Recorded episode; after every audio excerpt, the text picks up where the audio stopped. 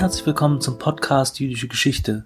Mein Name ist Daniel Mahler und in dieser Folge spreche ich mit dem Direktor des Jüdischen Museums in München, Bernhard Purin, und dieser verrät uns, was denn eigentlich Juden und die jüdische Gemeinde in München mit dem Oktoberfest zu tun haben. Viel Spaß beim Hören. Vielen Dank, Herr Purin, dass Sie sich bereit gefunden haben, uns ein kleines Interview für unseren Podcast zu geben.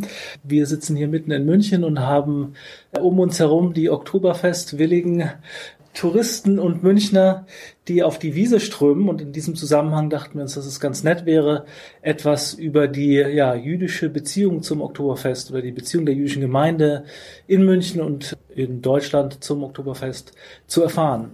Das Oktoberfest ist ja aus der Hochzeit von Kronprinz Ludwig und Prinzessin Therese am 12. Oktober 1810 hervorgegangen.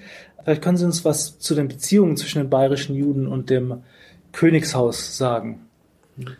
Ja, die Wittelsbacher haben ja Juden ganz lange in Bayern nicht geduldet. In München sind erst im ausgehenden 18. Jahrhundert erste wohlhabendere Juden mit einem Niederlassungsrecht versehen worden und erst im 19. Jahrhundert hat sich dann eigentlich eine jüdische Gemeinde gebildet, 1826 Synagogenbau und die ist dann stetig durch Zuwanderer aus Franken und Schwaben größer geworden, aber es hat sich dann relativ bald ein sehr enges Verhältnis zwischen Landesfürst und Juden entwickelt. Also schon 1826 war der König anwesend bei der Einweihung der ersten Münchner Synagoge in der Neuzeit und selbst heute, wenn Emigranten aus München oder die Kinder von Emigranten auf Mitglieder des Hauses Wittelsbach, Wittelsbach stoßen, ist es meistens sehr herzlich, auch deshalb, was auch nicht alle wissen, wegen einer gemeinsamen Verfolgungsgeschichte, weil die Wittelsbacher ja das einzige ehemals regierende Haus in Deutschland waren, die in der NS-Zeit verfolgt worden sind, im Gegensatz mhm. zu den Württembergern oder den Hohenzollern, die mit den Nationalsozialisten kollaboriert haben. Mhm.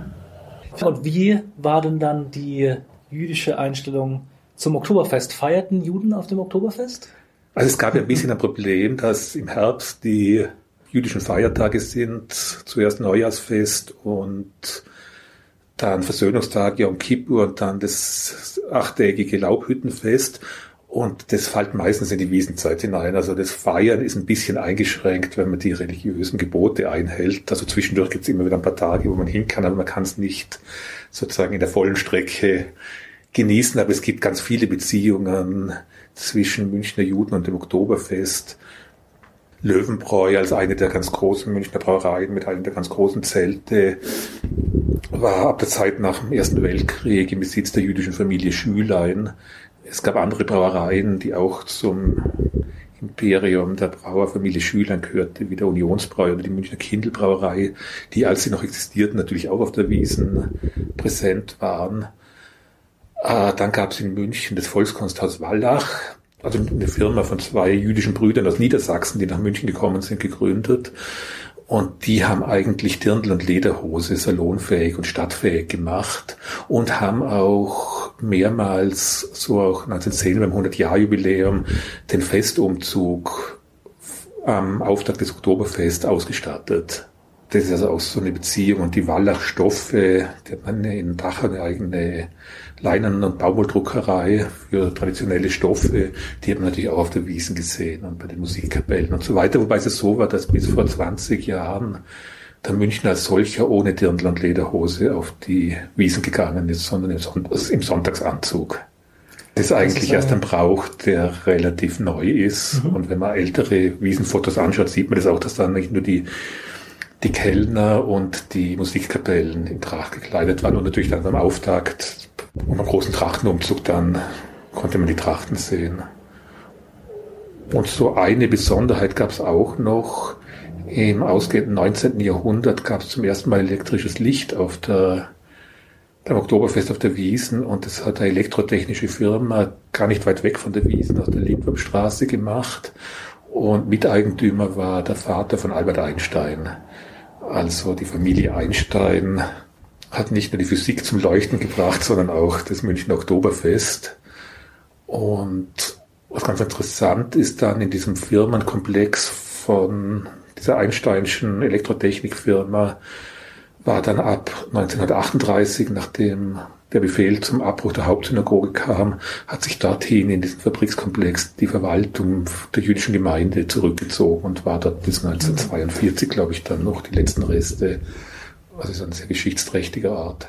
Vielerlei Beziehungen der jüdischen Gemeinde und einzelner jüdischer Unternehmer, die sehr stark zum Oktoberfest beigetragen haben. Was natürlich erstmal äh, heraussticht, ist die Beteiligung an den Trachten. Wie kam es denn dazu, dass ein jüdischer Unternehmer Trachten herstellt. Ja, die Brüder Wallach sind von Niedersachsen im ausgehenden 19. Jahrhundert nach München gezogen.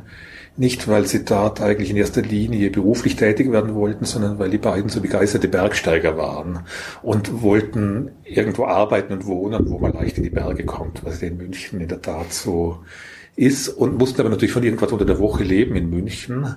Und weil sie eben von den Bergen fasziniert waren und dort auch Trachten gesehen haben, haben sie das Potenzial erkannt, dass es möglicherweise ein neuer Zweig des Textilhandels sein kann, wenn man mit volkstümlicher Kleidung an Handel aufzieht, haben dann Firmen gesucht, die die Sachen genäht haben und Sie haben es in Ihrem Geschäft hier in München verkauft und ist ein riesiger Erfolg geworden und haben sich dann eben später auch zu andere Sachen gemacht, eben die Konzeption und Ausstattung von den Trachtenumzügen beim Oktoberfest, aber sie haben dann auch ganze Kreuzfahrtschiffe Deutsche ausgestattet oder haben zum Beispiel waren auch in der Theaterausstattung tätig, die bei der Premiere vom Weißen Rössel am Wolfgangsee von Rolf Benatzky haben sie die Ausstattung zum mhm. Beispiel gemacht, wo es natürlich auch viele Trachten gab. Mhm. Sie sprechen natürlich von äh, Unternehmertum, also von findigen Unternehmern, aber könnte man im Umkehrschluss dann auch sagen, dass die Familie Wallach in gewisser Weise zur Verbreitung bayerischen und Festigung bayerischen Brauchtums beigetragen hat? Oder wäre das zu Doch, die, die Wallachs waren eigentlich ein ganz wesentlicher Faktor für ein neues Populärmachen von diesen Trachten und dass es dann einfach zur Standardausrüstung gehört, wenn man am Wochenende in die Berge geht, dass man mit Lederhose und Dirndl geht. Und das ist wirklich so im ausgehenden 19. Jahrhundert dann gekommen. Und davor war die Tracht eigentlich nur auf dem Land die Festtagstracht, die man an hohen Feiertagen im bäuerlichen Milieu angezogen hat.